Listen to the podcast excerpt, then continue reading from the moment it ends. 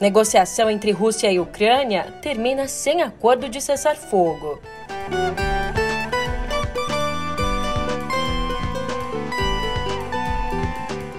E num ultimato, Putin ameaça tomar o controle de multinacionais que abandonaram a Rússia.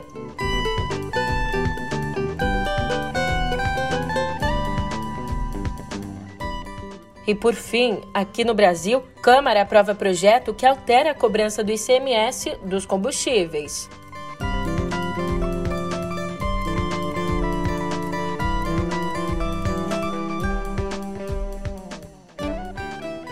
Um ótimo dia, uma ótima tarde, uma ótima noite para você. Eu sou a Julia Keck e vem cá, como é que você tá, hein?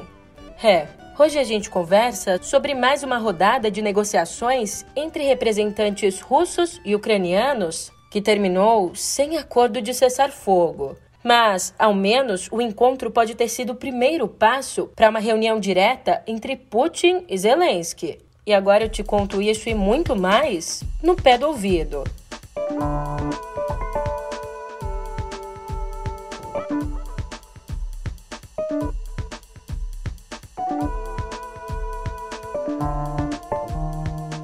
Como eu estava dizendo, a terceira rodada de negociações entre a Rússia e a Ucrânia, rodada mediada pela Turquia, não teve como resultado um cessar-fogo. O encontro entre o ministro do exterior ucraniano, o Dmitry Kuleba, e o russo Sergei Lavrov aconteceu sobre o impacto do ataque a um hospital infantil e uma maternidade ali na cidade portuária de Mariupol. Ataque que foi classificado pelo governo de Kiev como prova de um genocídio contra o povo ucraniano. E sobre a falta de resultados práticos da reunião, o ministro do Exterior da Turquia avaliou que esse encontro pode ter sido o primeiro passo para uma reunião de cúpula entre os presidentes da Rússia, o Vladimir Putin, e o da Ucrânia, o Volodymyr Zelensky.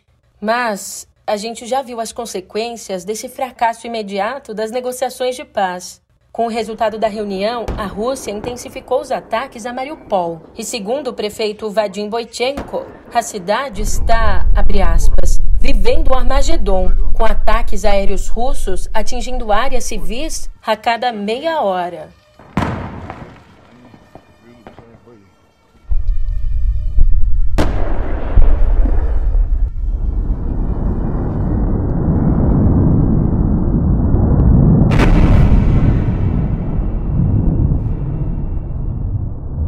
A situação russa também não é tranquila.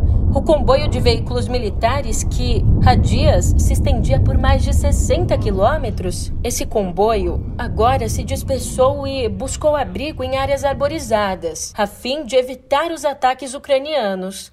Em outra frente, o Conselho de Segurança da ONU aceitou o pedido da Rússia para uma reunião de emergência que acontece hoje. Mas para que essa reunião?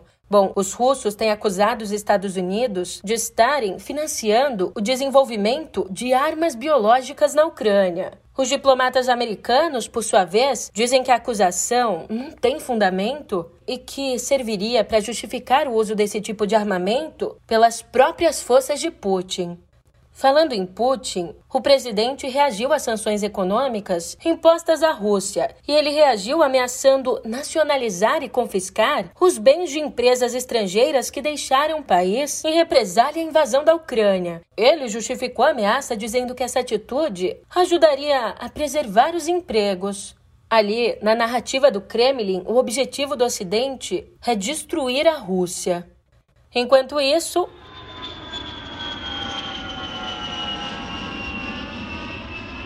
Ontem chegou ao Brasil, aliviado, o grupo de 68 repatriados provenientes da Ucrânia. Eles foram recebidos na base aérea de Brasília pelo presidente Jair Bolsonaro. E, assim como eles, agora o nosso noticiário também aterriza aqui no Brasil. E eu te conto que com a aproximação do prazo para desincompatibilização de ocupantes de cargos no executivo para disputarem as eleições, isso é, com a aproximação do prazo para afastamento obrigatório para que possam se tornar elegíveis, Bolsonaro marcou para a semana que vem uma reunião na qual pretende definir uma reforma ministerial. Isso porque, ao todo, a expectativa é de que 10 ministros deixem os cargos para serem candidatos. E falando no presidente, ontem Bolsonaro afirmou que a ministra da Agricultura, a Tereza Cristina, vai ser candidata ao Senado pelo Mato Grosso do Sul. Julia, mas por que, isso é importante? Olha, é importante porque, ao fazer esse anúncio, ele fechou a porta para a pretensão do Centrão de tê-la como vice na eleição. Então, abriu caminho para que o general Braga Neto, o atual cabeça da defesa, integre a chapa que vai concorrer à reeleição. E já que a gente já está olhando para as eleições, também ontem, em entrevista à CNN, o ex-ministro Sérgio Moro negou qualquer possibilidade de desistir da candidatura à presidência. E isso independentemente do desempenho nas pesquisas de intenção de voto. Desistir da minha candidatura seria desistir de mudar do Brasil, o que é o meu sonho, por isso que eu coloquei aqui o meu nome à disposição é, da população brasileira. Então não existe qualquer possibilidade disso vir a acontecer.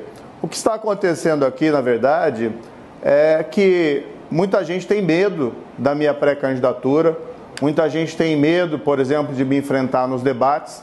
E o que eu tenho a dizer para essas pessoas que eu vou até o fim. Alguém vai ter que falar a verdade aqui em 2022, não só em relação ao passado e o presente, mas em relação ao futuro. Então, sim, eu vou para os debates e vamos lá, vamos conversar com os demais candidatos, Lula e Bolsonaro. Eu, pelo menos, vou estar nos debates e vamos até o fim. Não existe nenhuma possibilidade, zero chance de desistência. O que existe, no fim, são esses boatos, mas que refletem, no fundo, o medo né, que a minha pré-candidatura oferece para essas pessoas que se aproveitam dessa situação política e sempre se beneficiam, mesmo quando o país vai mal. E outro componente das nossas eleições são as federações partidárias. Em relação a isso, você sabe, na quarta foi anunciado que o PT, o PV e o PCdoB vão integrar uma federação. E o PSB? É, o PSB ficou de fora. Mas, em entrevista a uma rádio, o ex-presidente Lula afirmou que ainda não desistiu, que ainda calenta a ideia de ter os socialistas no bloco. O fato do PT ter feito a federação com o PV, com o PCdoB, é uma coisa muito importante. Ou seja, eu ainda trabalho com a ideia que o PSB possa entrar nessa federação. Se não entrar nessa federação, nós vamos fazer uma coligação e vamos estar juntos na campanha de 2022. E como contou o jornalista Guilherme Amado, com a ausência do partido na federação, o clima da bancada no PSB não é nada bom. Cerca aí de 15 deputados, além de prefeitos, deputados estaduais e vereadores, bom, todos esses já deram sinais de que podem deixar o PSB indo em direção aos partidos federados.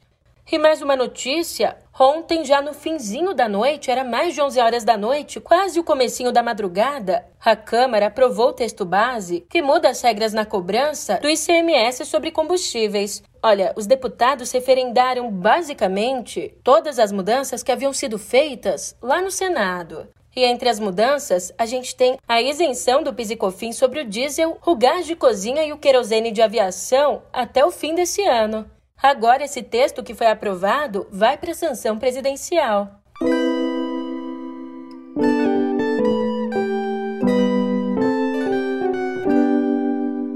Escuta só essa história. Sabe o projeto de lei que tem tramitado para liberar a mineração em terras indígenas? Pois bem, nessa quarta, a Câmara aprovou a urgência da votação dele. Assim, o tema pode ser votado sem passar por debates ali nas comissões. Acontece que esse projeto beneficia diretamente a empresa Potássio do Brasil, acusada pelo Ministério Público Federal de cooptar índios para exploração de sais de potássio ali na Amazônia. É. De acordo com a Ação Civil Pública de 2016, essa empresa, que pertence ao banco canadense Forbes Manhattan, tentou cooptar indígenas da etnia Mura para minerar ali na região de Altazes, entre os rios Madeira e Amazonas. Para você entender melhor, a Potássio do Brasil queria explorar sais de potássio numa região localizada a menos de 3 quilômetros de uma terra indígena. E, segundo o Ministério Público Federal, chegou até mesmo a operar dentro do território tradicional. Para isso, para explorar ali na terra deles, conforme a ação movida na Justiça Federal, a empresa ignorou os muras ou tentou cooptá-los. Aliás, ontem o presidente da Câmara, o Arthur Lira, defendeu a decisão de dar urgência ao projeto. Ainda, ele deu um mês para o tema ser debatido num grupo de trabalho e disse que, quando o tema chegar ao plenário, terá um relator, abre aspas, nem ambientalista, nem pró-exploração. Curioso essa terceira via ambiental, né? O que é uma pessoa nem ambientalista, nem pró-exploração? Pensamentos. Mas agora, voltando aqui, a previsão é que a mineração em terras indígenas seja votada no dia 10 de abril.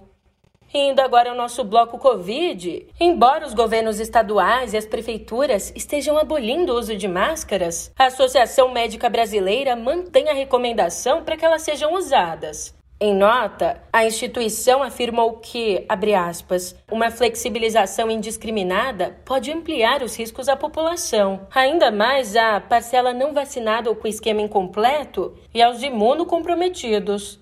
Enquanto isso, ontem foi a vez do Distrito Federal suspender a obrigatoriedade das máscaras em locais fechados. Olha, para justificar essa decisão, o governo dali disse que a vacinação completa já atinge mais de 80% da população. Embora, segundo o levantamento do consórcio de veículos de comunicação, o percentual seja de 72,9%. E no Rio de Janeiro, que aboliu as máscaras na segunda, Instituições como a Fiocruz, as principais universidades públicas e também o Uber seguem exigindo o uso. Já ali no transporte público, as máscaras não são mais cobradas. Nossa, eu aqui como uma boa paulistana que sou, eu não consigo imaginar a galera sem máscara ali no transporte público. Imagina só CPTM às 5 horas da tarde. É só sardinha enlatada, pelo amor de Deus. 10 reais, pessoal. Pega logo dois fones com microfone. Quem tiver 5 reais, pode dar pegando este mês 25 anos. E apesar de ter melhorado o serviço nesse período, a empresa ainda tem pela frente muitos desafios. Entre eles, resolver os problemas de superlotação e atraso. Mais uma vez, os trens da CPTM apresentaram dificuldades técnicas. Ficaram parados. Já faz tempo, desde 5 horas da manhã. Estamos três horas, três horas e meia aqui dentro. 8 milhões de pessoas utilizam todos os dias o transporte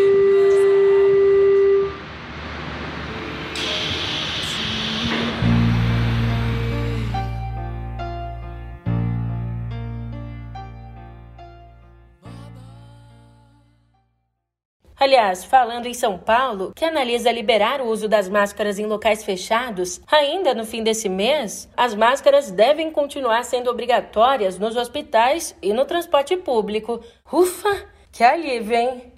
E a gente brinca aqui, dá risada, mas quando precisa, a gente também fala sério. E agora eu preciso falar muito sério. Aqui no Brasil, ao longo do ano passado, uma mulher sofreu violência a cada cinco horas. E é claro, tirando dessa conta aqueles vários casos que não foram denunciados. Essa informação é do relatório Elas Vivem Dados da Violência contra a Mulher. Relatório esse divulgado ontem pela Rede de Observatórios de Segurança Pública. No total, foram 1.975 registros, dos quais 409 foram feminicídios. Isso significa mais de um assassinato por dia.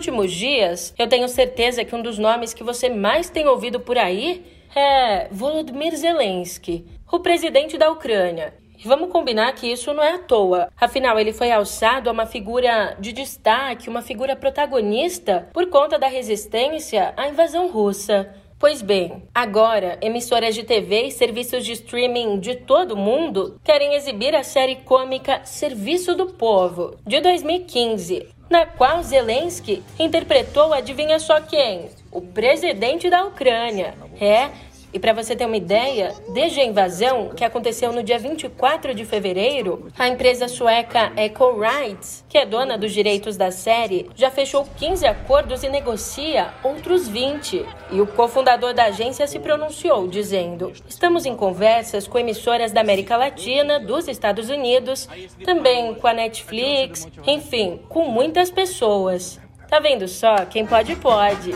Eu só sei que eu tô ansiosa para assistir.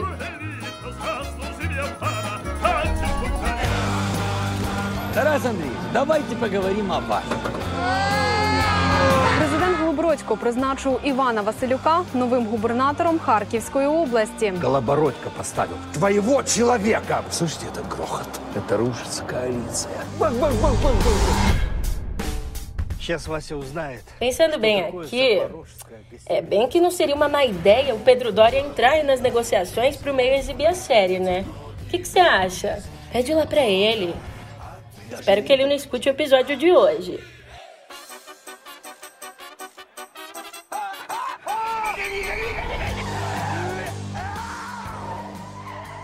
E continuando aqui as notícias, olha só, falando em guerra, o Museu Hermitage de São Petersburgo, na Rússia, pediu a devolução até o fim do mês das obras de arte emprestadas às exposições do Palazzo Reale e Galeria da Itália, em Milão. E essa atitude é uma represália às sanções impostas pela União Europeia à Rússia.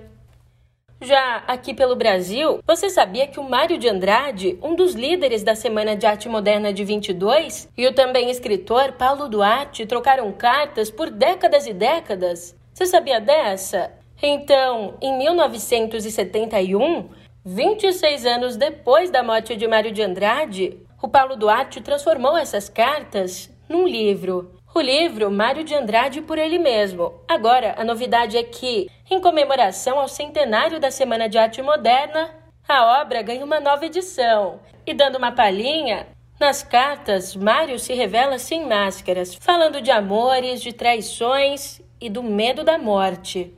Além das cartas, o livro inclui cinco textos que nos permitem compreender melhor o gênio modernista e a obra dele.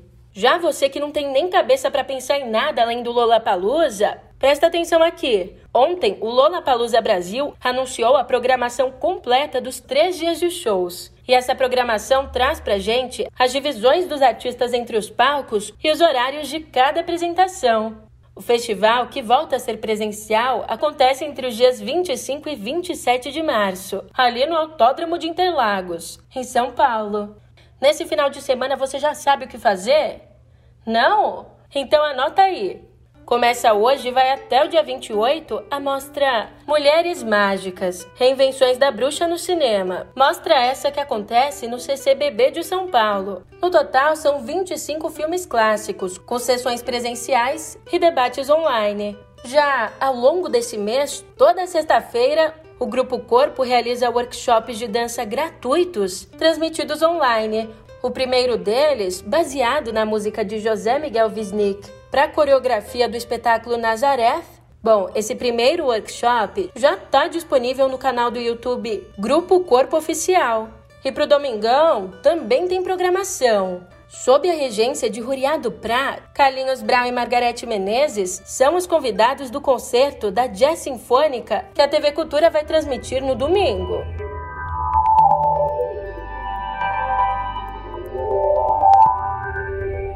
E aqui em Cotidiano Digital eu te conto que ontem foi vez do YouTube e do Google Play Store suspenderem a monetização de todos os serviços pagos que oferecem ali na Rússia, incluindo as assinaturas. Os canais do YouTube na Rússia ainda vão poder gerar receita com espectadores fora da Rússia por meio de anúncios e recursos pagos. Aliás, os aplicativos gratuitos do Google Play Store também permanecem disponíveis lá na Rússia. Mas a medida deve bloquear a monetização de aplicativos por meio de assinaturas no país. Enquanto isso, o Instagram reduziu o alcance de stories que contenham links para as páginas controladas pelo Kremlin. Ainda, links de sites suspeitos vão ser sinalizados como controlados editorialmente pelo governo de Vladimir Putin.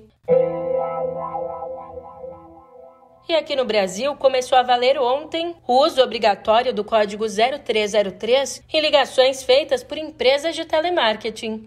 A mudança, anunciada pela Agência Nacional de Telecomunicações, a Anatel, tem como objetivo ajudar os usuários a identificarem facilmente esse tipo de ligação e então decidir se vão atender a chamada ou não. Por enquanto, as medidas valem só para prestadoras de telefonia móvel e, de acordo com a Anatel, as operadoras também deverão realizar o bloqueio preventivo de chamadas de telemarketing a pedido do consumidor. E mais uma notícia. Opa, opa, interrompendo a Júlia por aqui. Essa semana o Dia da Mulher deu o que falar. Mas vocês viram que a Ana Sorokin pode até ser golpista, mas anti-vacina nunca. Quer saber do que eu tô falando? É da curadoria Meio Maravilhosa, com as notícias mais divertidas da semana. Ou não tão divertidas assim. Para assistir, é só ir no YouTube do Meio ou clicar no link aqui da descrição do podcast. Até já!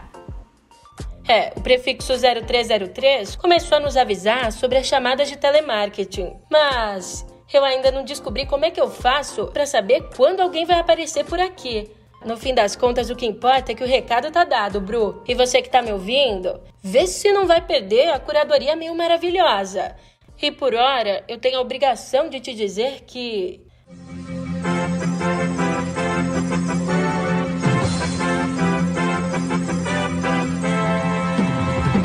Alô, galera, eu tenho notícia importante para você, sabe qual é?